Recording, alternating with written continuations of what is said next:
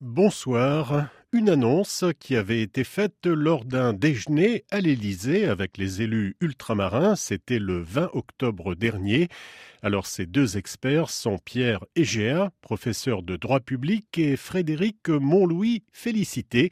Retour sur leur parcours et leurs compétences avec Serge Massot. Au mois d'octobre, l'Élysée annonçait la nomination de personnalités qualifiées ayant de l'expérience et un poids politique important. Trois mois plus tard, ce sont deux personnes inconnues du grand public qui ont été choisies. Le premier, Pierre Egea, est avocat et professeur de droit public à l'université de Toulouse-Capitole. Dans le passé, il a publié deux tribunes dans le Figaro à propos des affaires Fillon et Sarkozy. Son seul lien connu avec les Outre-mer est la direction d'une thèse en 2011 consacrée à l'émigration des Guadeloupéens et des Martiniquais au Panama entre 1880 et 2008.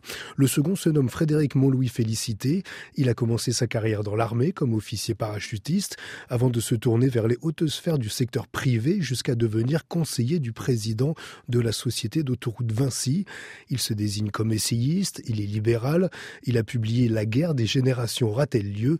Et dans la même idée, il vient de co-signer une tribune dans la presse qui demande d'ouvrir le droit de vote aux élections locales à partir de 16 ans mais aucune prise de position ni étude connue de la part de ces deux experts sur la question statutaire des départements d'outre-mer.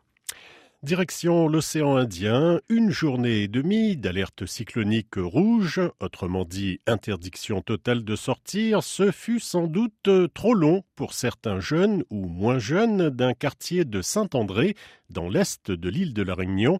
Après une nuit passée à affronter les forces de l'ordre, ces dernières sont ensuite revenues sur les lieux en plein jour ce vendredi, histoire d'interpeller ou de tenter d'interpeller quelques émeutiers.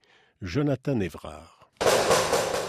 Des détonations qui résonnent dans le quartier. Protégés de casques, boucliers, gilets pare-balles, plus d'une vingtaine de policiers, dont des membres du RAID, interviennent pour interpeller l'un des auteurs présumés des violences de la nuit dernière. Ce voisin habite dans un appartement juste au-dessus. Ben, j'ai entendu un gros boom. Après, j'ai vu plein de gendarmes partout.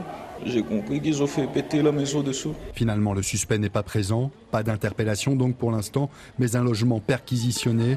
Malgré quelques tensions sans gravité provoquées par deux jeunes riverains qui voulaient rentrer dans l'immeuble, l'opération s'est déroulée dans un calme relatif.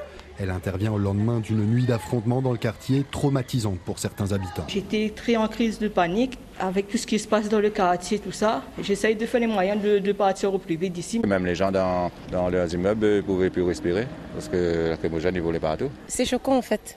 C'est très choquant. Parce que j'étais dans ma chambre, j'entendais un bruit. C'était un bruit de galet, quelqu'un qui a lancé sur la voiture et c'était les voitures de police. Les policiers qui ont promis, au fil des identifications, de continuer à chercher toutes les personnes impliquées dans cette nuit de violence.